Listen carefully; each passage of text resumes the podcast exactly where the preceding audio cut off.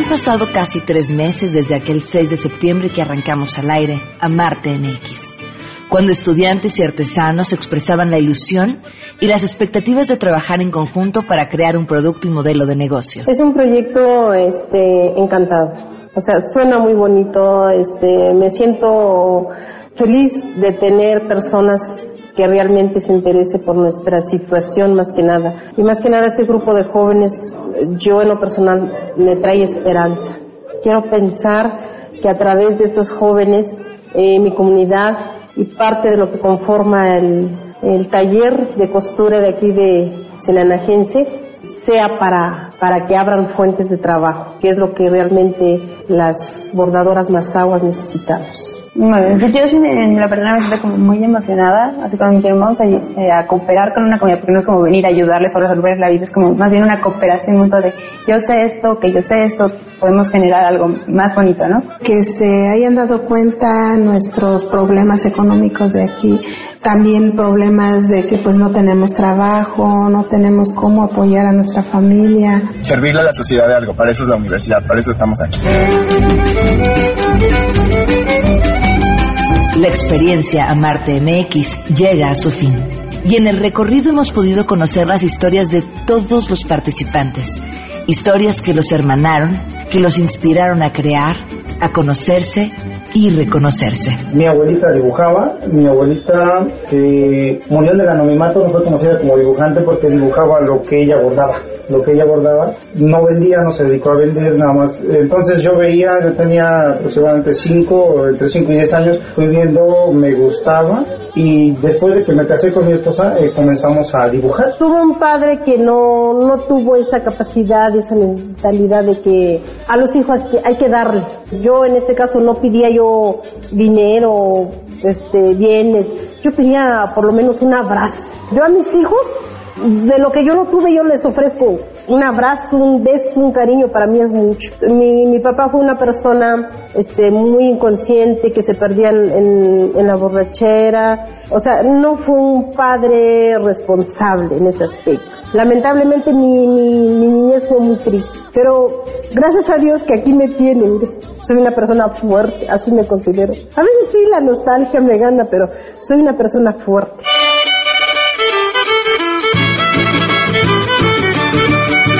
Los productos ya están listos. Los jueces ya decidieron.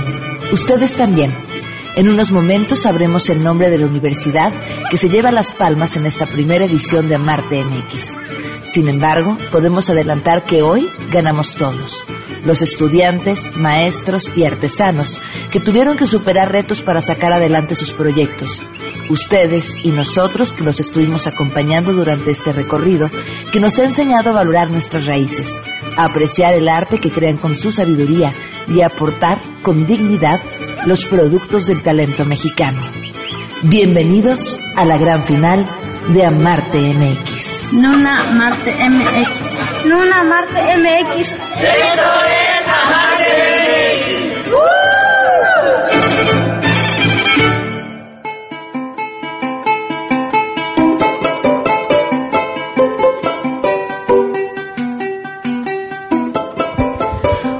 buenas tardes, muchísimas gracias por acompañarnos, gracias a toda la gente que nos está escuchando desde su casa, desde su trabajo, desde su coche, por supuesto a la gente que hoy nos acompaña desde la Academia de San Carlos, bienvenidos, estamos muy emocionados. El día de hoy, hoy llega a su final Amarte MX, lo que esperamos sea la primera edición de Amarte MX, un proyecto de tres meses al aire, pero muchos más fuera del aire, de ponernos de acuerdo, de planear, de soñar, de crear juntos algo que nos deja mucho amor por nuestro país, mucho respeto por nuestras raíces y muchos proyectos por llevar a cabo. Eh, creo que lo que yo más eh, destaco de este proyecto en el que hemos trabajado en conjunto es eh, la importancia de creer en el otro eh, la importancia de los estudiantes, de las comunidades de creer en los estudiantes, de los estudiantes de creer en nosotros y, y cómo a través de creer y decir, va,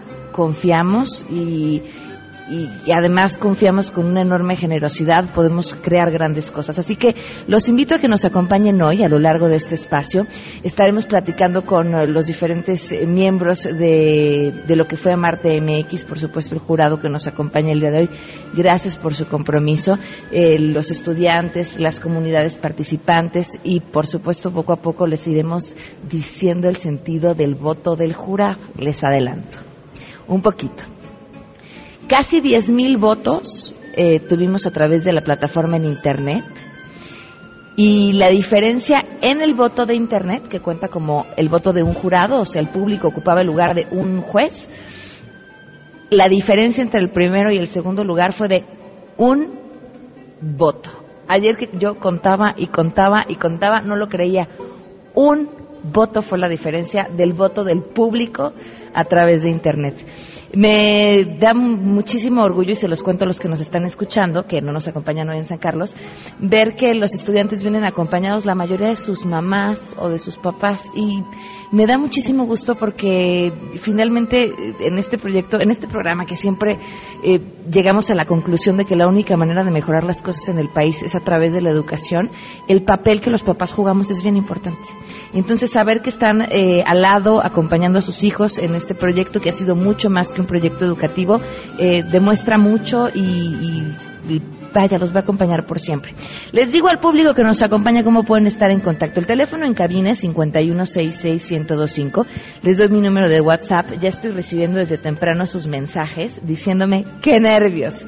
Si así se sienten ustedes, imagínense cómo nos sentimos nosotros. Erika, muchísimas gracias. Dice que padre que están en la academia. Eh, eh, muchísimas gracias por tu comentario. Saludos a, mi team. Este, Fabiola Barrera, muchísimas gracias. Felicidades por el proyecto. Adriana Martínez, también muchísimas gracias. El WhatsApp 55 33 32 95 85. El correo electrónico es a todoterreno mbs.com. Y en Twitter y en Facebook me encuentran también como Pam Cerdeira. Si quieren comentar sobre el proyecto, pueden utilizar el hashtag AmarteMX, que es justamente con el que nosotros estamos compartiendo toda la información de lo que suceda aquí. Vidi a través de Twitter. Muchísimas Muchísimas gracias también por tu comentario. Bueno, vámonos de entrada para arrancar porque el tiempo, el tiempo es cruel. Con la información saludo a mi compañera Rocío Méndez.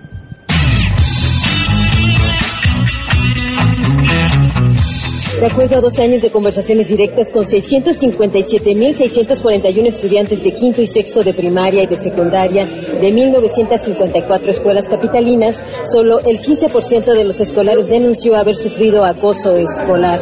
Esto se precisa en la colección Escuela y Juventud elaborada por el Seminario de Investigación en Juventud de la Universidad Nacional Autónoma de México. De acuerdo al estudio, el 59% de los alumnos considera a su escuela como un lugar seguro frente al 28% de los maestros que así lo sienten. De hecho, los docentes apuntan que los alrededores de las escuelas son inseguros, aunque dentro de la escuela los estudiantes dicen que los baños son los lugares más peligrosos en el centro de estudios. Una tercera parte de los estudiantes reclaman haber sido sujetos de burlas a partir de apodos o chismes y el 46% identifica compañeros que siempre, muchas veces, se dedican a molestarlos por su peso corporal, el color de la piel o la estatura. Asimismo, el 13.7% de los estudiantes de quinto y sexto de primaria y el 11.7% de los estudiantes de los tres grados de secundaria denunciaron haber sido golpeados. Los alumnos también notifican que les destruyeron objetos personales o fueron obligados a realizar algo en contra de su voluntad. Les ha informado Rocío Méndez. Especialistas, académicos e historiadores advirtieron que la iniciativa de ley general de archivos presentada por senadores del PRI, PAN y PRD representa una grave regresión política para nuestro país, así como para los sistemas de transparencia y combate a la corrupción. Durante una serie de audiencias celebradas en el Senado de la República, el presidente del Consejo Académico del Archivo General de la Nación, Mauricio Merina Huerta, señaló que de aprobarse la propuesta en sus términos, representaría una amenaza de regresión política para nuestro país. No hay una sola razón para que la Secretaría de Gobernación encabece el Sistema Nacional de Archivos que no se habla del poder político. Hemos pedido que el Archivo General de la Nación, desde todos los espacios que tenemos a nuestro alcance, deje de ser una dependencia dirigida políticamente por la Secretaría de Gobernación. Para Noticias MBS, Oscar Palacios. Así es, gracias. El Servicio de Administración Tributaria informó que tras el caso de corrupción en Veracruz, Veracruz ya investiga más de 10.000 empresas por simular operaciones. Osvaldo Santín Quirós, jefe del Servicio de Administración Tributaria, señaló que las empresas fantasma operan en todo el país, pero han detectado algunas que sí están vinculadas con gobiernos. Además, señaló que el daño de estas 10.000 empresas podría ser de 300 mil millones de pesos que no tienen materialidad económica. Para Noticias MBS, Citlali Sainz. La Asamblea Constituyente perfila crear la figura de Fiscalía General de la ciudad, la cual sería autónoma life. Y entraría en sustitución de la Procuraduría General de Justicia de la Ciudad de México. Su titular sería nombrado por mayoría calificada del Congreso local a propuesta de un nuevo órgano que se denominaría Consejo Judicial Ciudadano, cuya estructura, funciones y requisitos establecerían en una ley reglamentaria. En la reunión de la Comisión de Justicia acordaron modificar el proyecto de la primera Constitución de la Ciudad de México, el concepto de seguridad ciudadana para sustituirlo por pública. La panista Kenia López Rabadán indicó que el fiscal tomará decisiones que no estén politizadas. Que el fiscal general de justicia de la Ciudad de México no forme parte del Ejecutivo en términos de subordinación, pero que haya una claridad y que tenga pues, evidentemente una independencia y que tenga una autonomía para tomar decisiones y para que estas decisiones no sean ni politizadas ni por encargo. Señalar que el acuerdo para la creación de una Fiscalía General de la ciudad por el momento es parcial, reportó Ernestina Álvarez.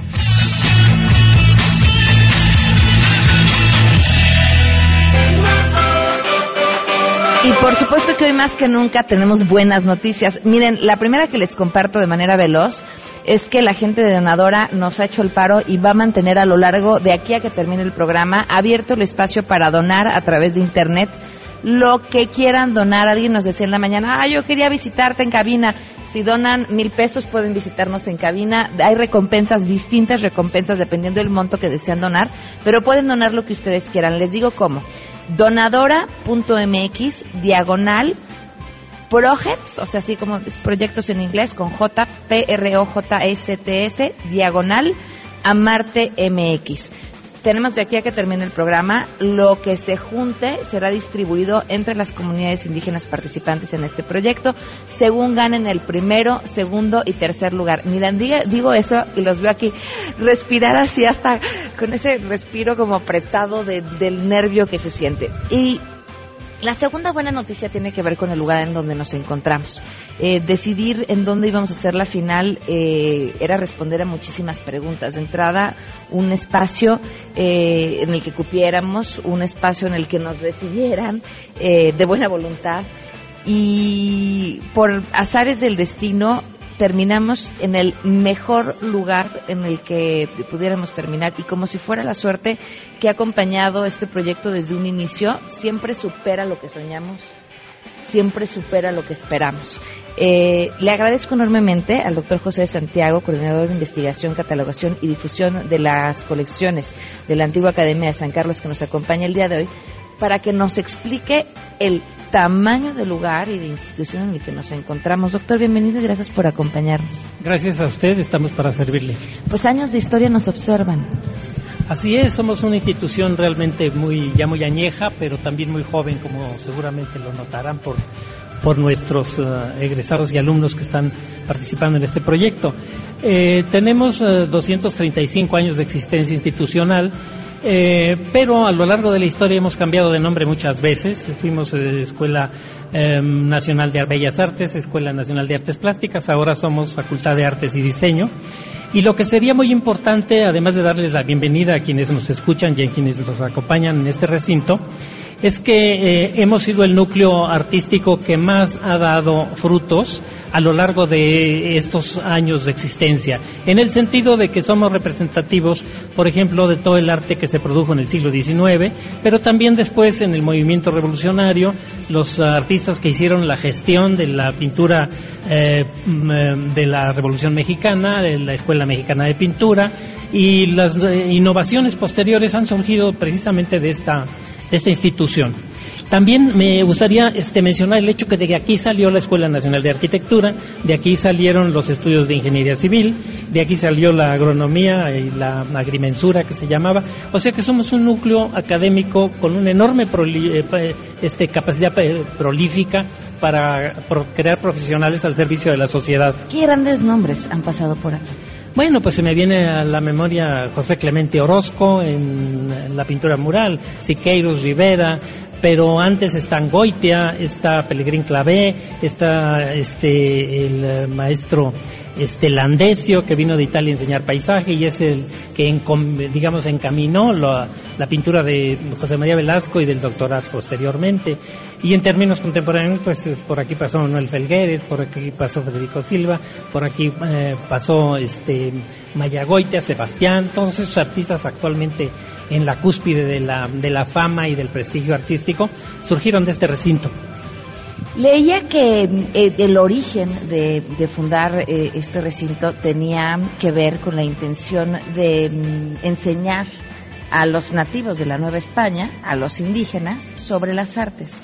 Y decía, bueno, oh, con más razón entiendo que hoy estemos aquí, como tantos años después, esta fusión entre comunidades indígenas y universitarios tiene y cobra mucho más sentido.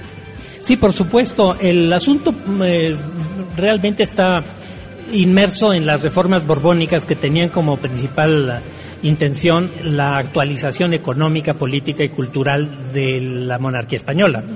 Pero uno de esos elementos era la inclusión de las etnias eh, oriundas de México y que habían sido marginadas por muchos años.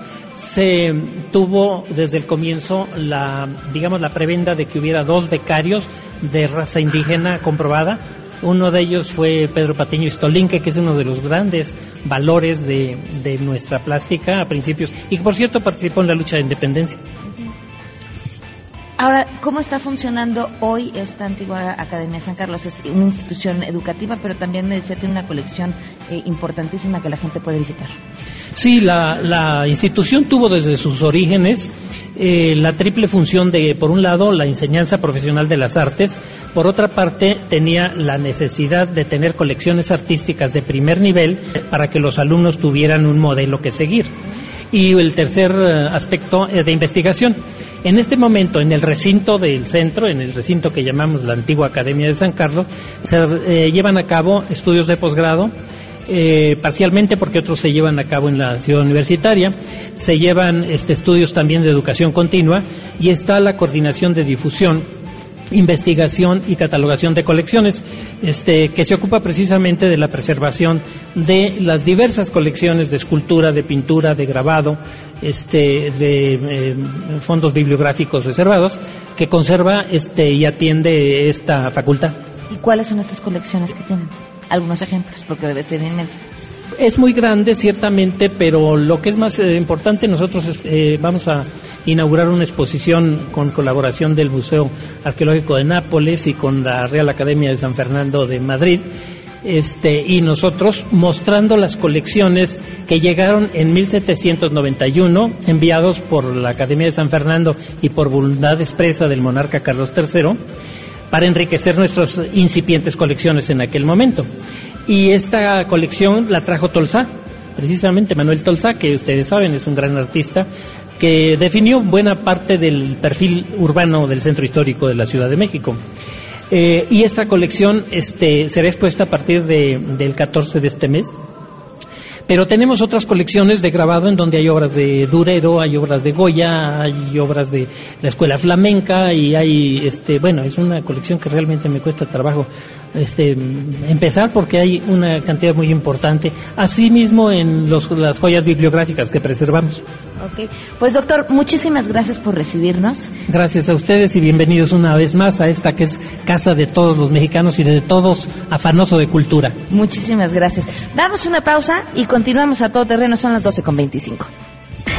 Si te perdiste el programa A Todo Terreno con Pamela Cerdeira, lo puedes escuchar descargando nuestro podcast en www.noticiasmbs.com. Amor, creatividad, compromiso, visión. Esto es Amarte MX. El primer reality social que conjunta la energía de estudiantes de tres de las mejores universidades de México con la sabiduría de los pueblos indígenas. Amarte MX es a todo terreno. Comenzamos.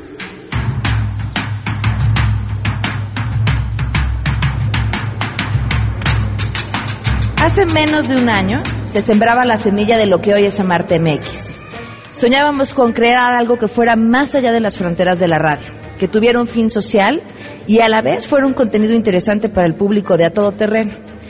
Llenos de ingenuidad, por supuesto, pensábamos que las universidades pequeñas dedicadas al diseño de moda serían las primeras en decir que sí. Nuestra sorpresa fue que las primeras en decir que sí fueron las grandes, las más grandes. Estas instituciones educativas hoy les reconozco no solo la preocupación por formar profesionistas competitivos, sino seres humanos íntegros y completos. Y sobre todo porque ellas jamás tuvieron miedo. Miedo que de confesar en este equipo sí teníamos, muchísimo miedo a lo que fuera, a las carreteras, al traslado, a qué pasaba, si había algún accidente, quién va a cuidar a los chavos y demás. Las universidades no.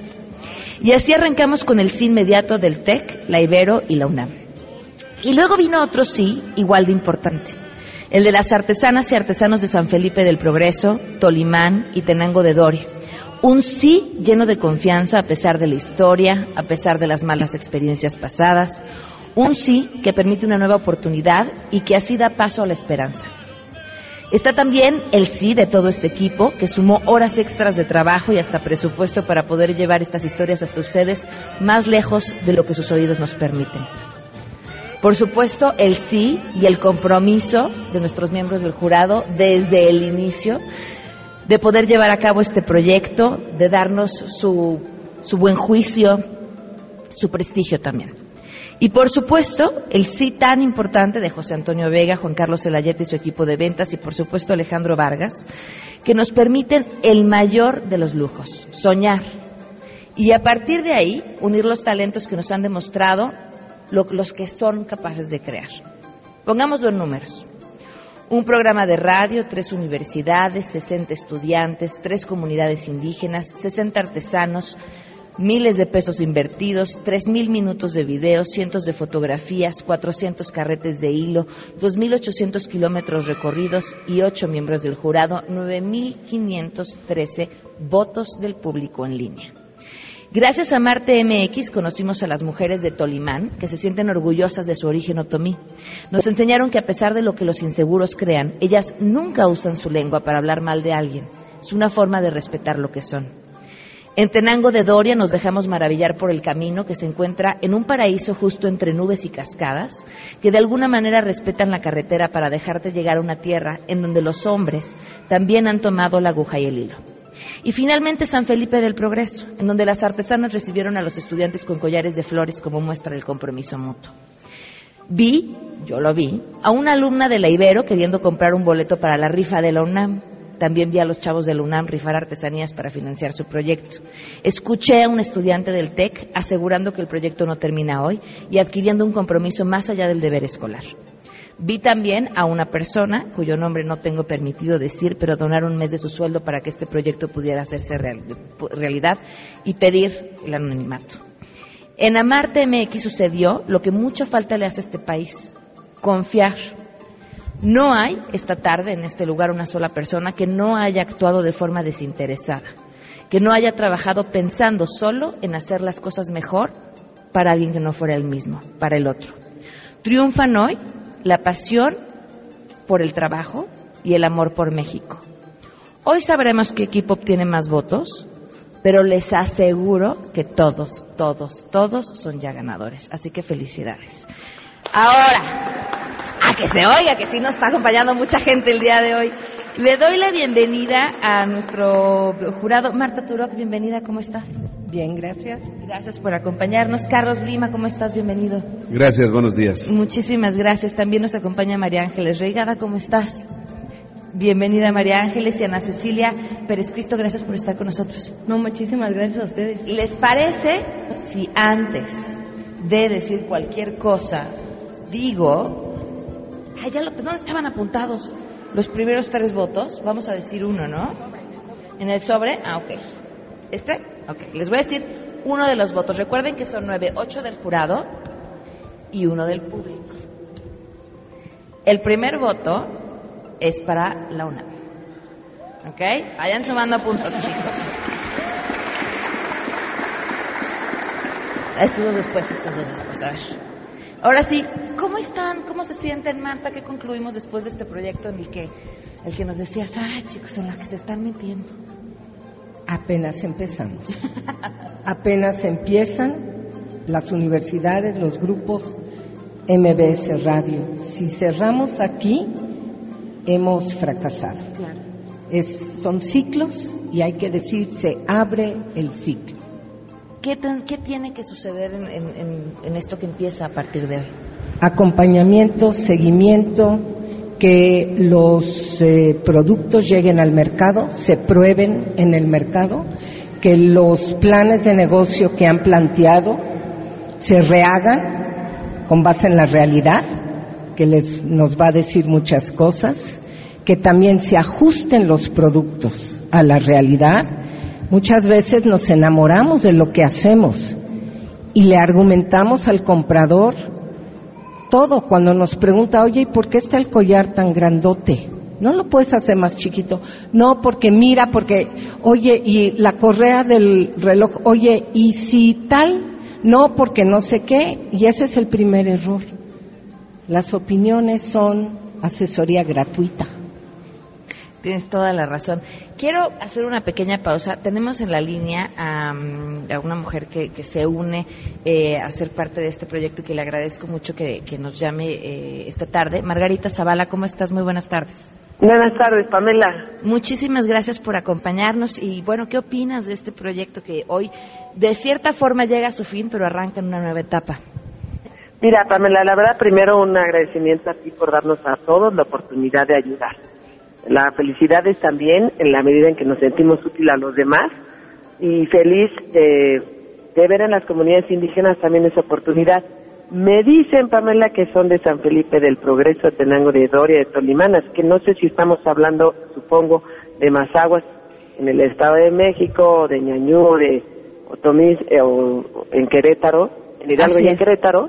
Y, na- eh, y bueno, pues en ese sentido les agradezco muchísimo esa, esa posibilidad que nos dan a todos ustedes. Las comunidades indígenas son no para tenerlas en asistencia ni para que nos den lástima, sino para que las integremos, las incluyamos y son parte de nuestra riqueza y de nuestra diversidad cultural. Así es que es parte también de nuestro deber de ser, de incluir en nuestros propósitos, en nuestro desarrollo, en nuestra vida, en nuestra, hasta nuestra ropa, como es la que estaba oyendo, no sé si era alguien de por allá de Hidalgo, de lo que ellas hacen y de lo que llevamos desde aquí hacia el mundo.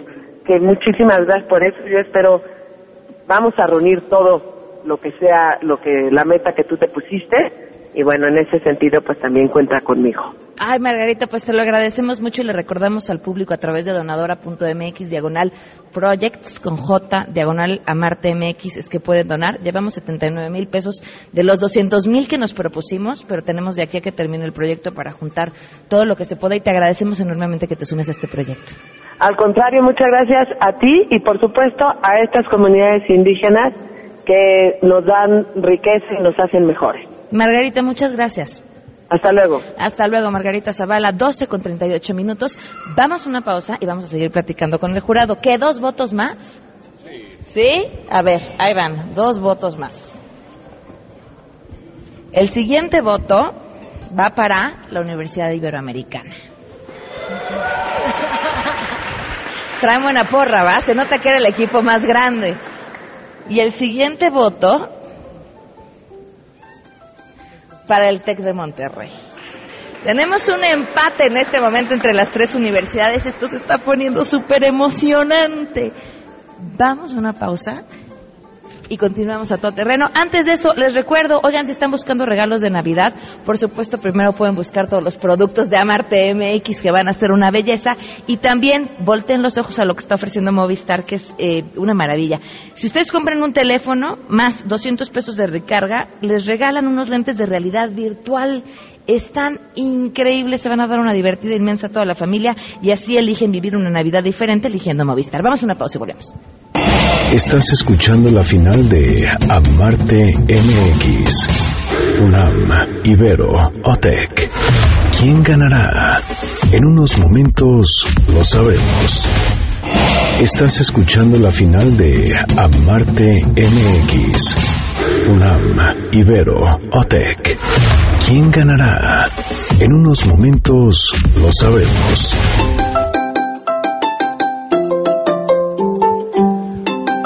Continuamos en A Todo Terreno, gracias por acompañarnos. Les recuerdo lo que está regalando Movistar esta Navidad, está increíble. Si ustedes compran un teléfono Movistar, que se lo pueden regalar a quien quieran o a ustedes mismos y recargan 200 pesos, se llevan un extra que puede ser un gran regalo, unos lentes de realidad virtual con los que se va a divertir toda la familia y así eligen una Navidad diferente, por supuesto, eligiendo Movistar.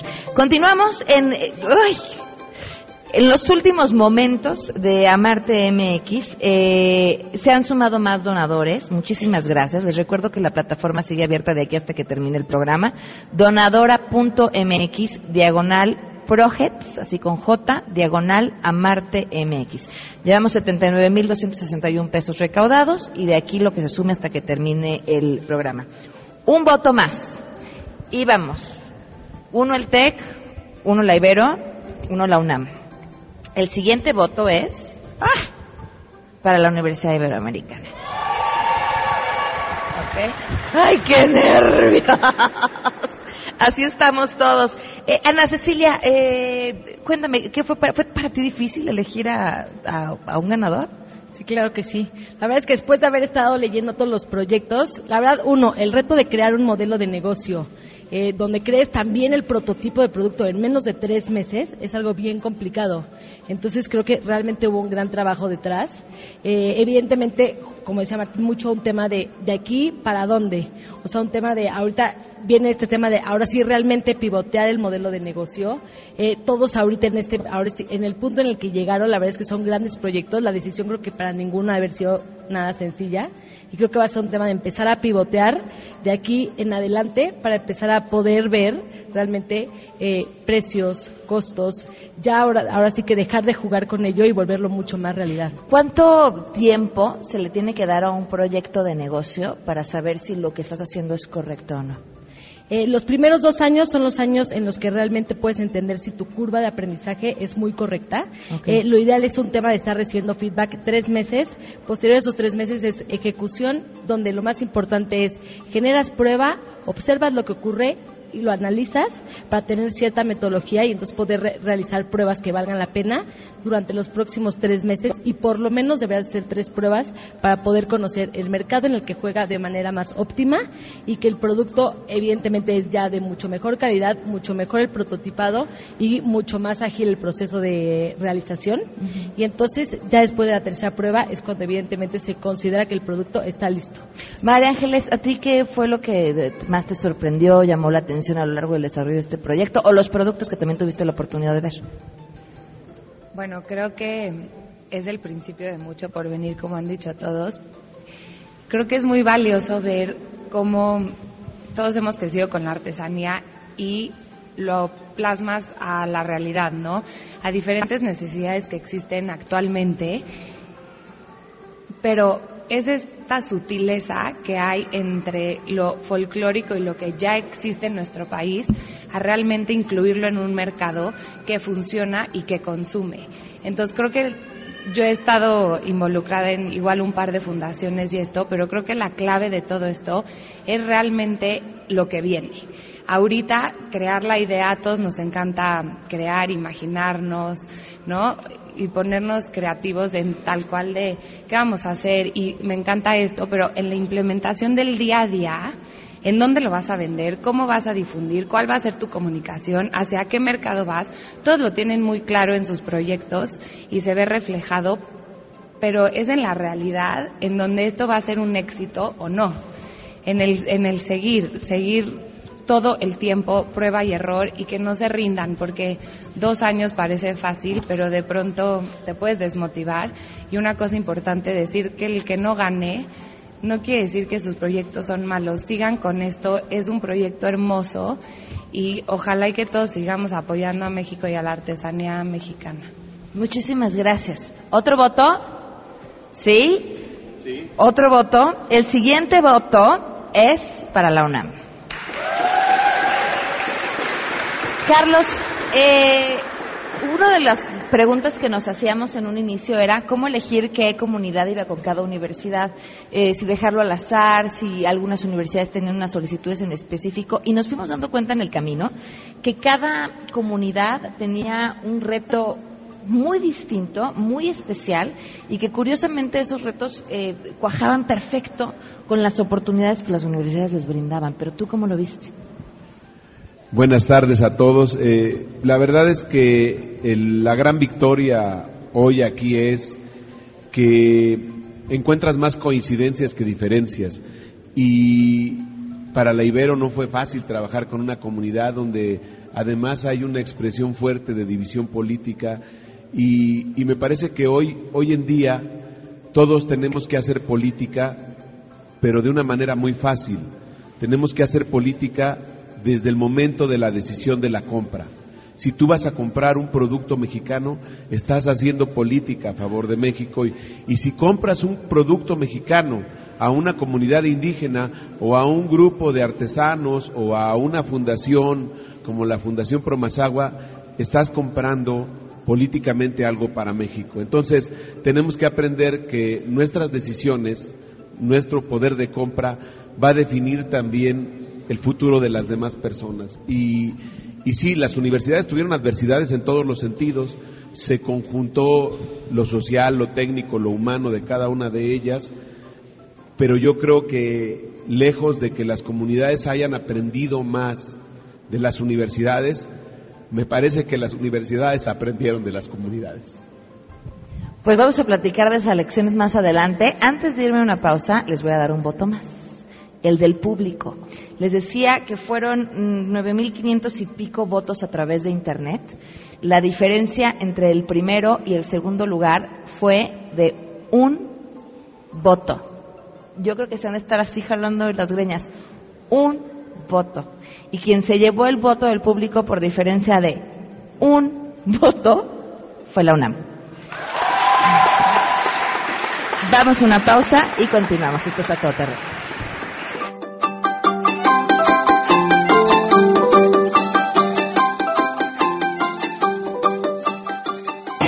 Estás escuchando la final de Amarte MX. Unam, Ibero, Otec. ¿Quién ganará? En unos momentos lo sabremos. Estás escuchando la final de Amarte MX. Unam, Ibero, Otec. ¿Quién ganará? En unos momentos lo sabremos.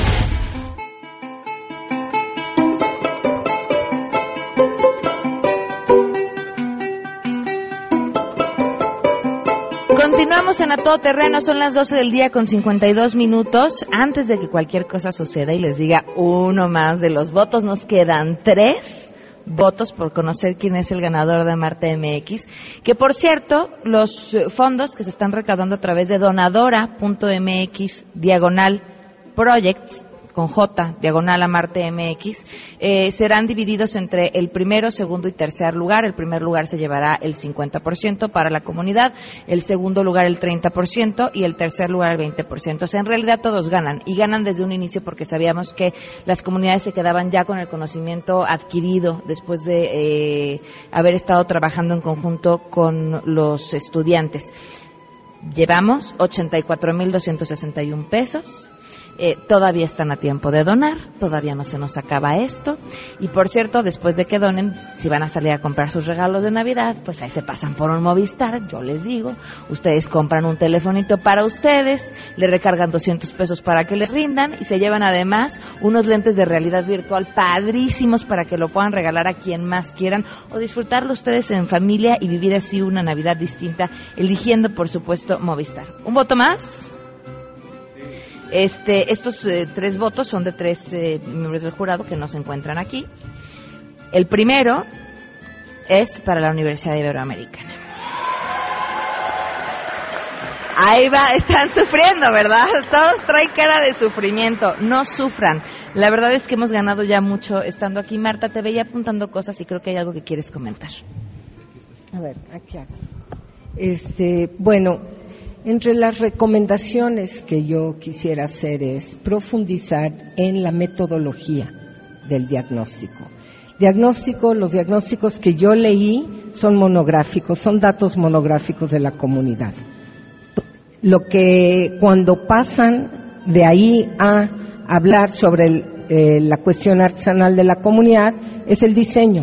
Y entonces ahí no hay diagnóstico, no hay un conocimiento de cuánta gente, cómo, dónde, este autoconsumo es para la venta, quién, quién, qué organizaciones existen, etcétera, etcétera. Este, entonces creo que ese es un gran hueco que espero se pueda llenar.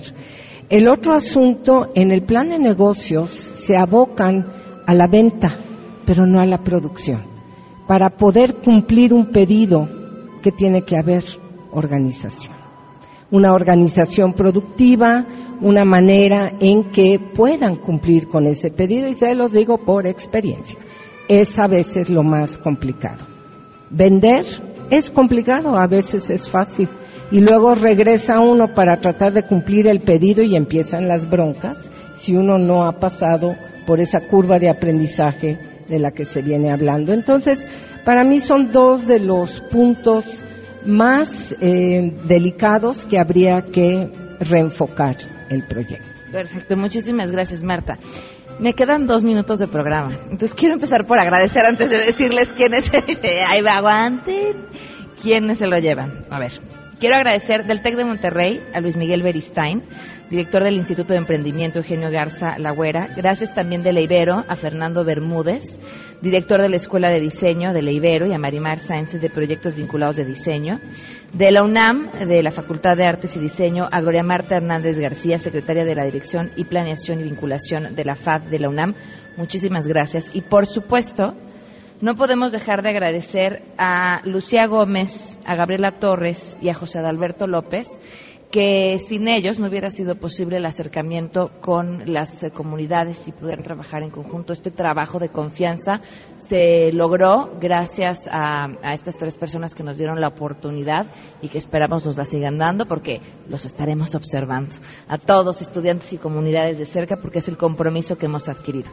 Por supuesto, a nuestro jurado, muchísimas gracias que nos acompañan aquí, a, Marta Turoc, a María Ángeles Reigadas, a Ana Cecilia Pérez Cristo, a Carlos Lima, muchísimas gracias, y a quienes no pudieron acompañarnos pero mandaron su voto, a Susana Harp, a Eufrosina Cruz, a Lina mm, Holtzman y a Florentina Romo, también muchísimas gracias. Nos quedan dos votos para saber quién es el ganador. El siguiente voto es para la Universidad Iberoamericana.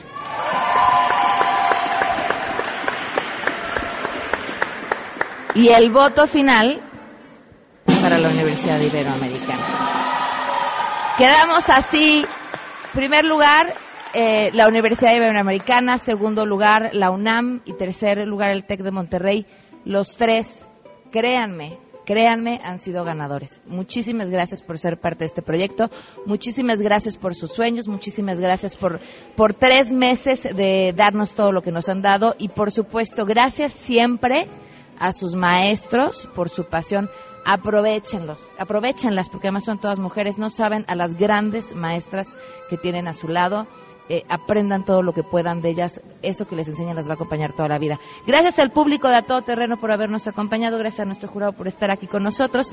Gracias, por supuesto, a toda la gente de MBC Radio y, por supuesto, a todo el equipo de A Todo Terreno. Chicos, son grandes. A los ingenieros de MBC que nos acompañan el día de hoy, muchísimas gracias por, eh, por acompañarnos y por su apoyo y por su esfuerzo.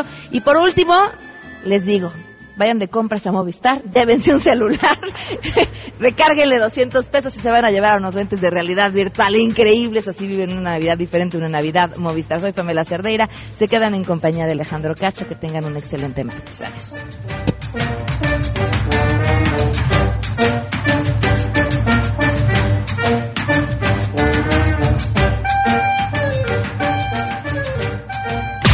Esto fue Amarte MX, la unión de estudiantes universitarios con la ancestral sabiduría indígena, donde el amor, visión y compromiso son los motores para explotar su creatividad a favor de los productos originales. Esto es Amarte MX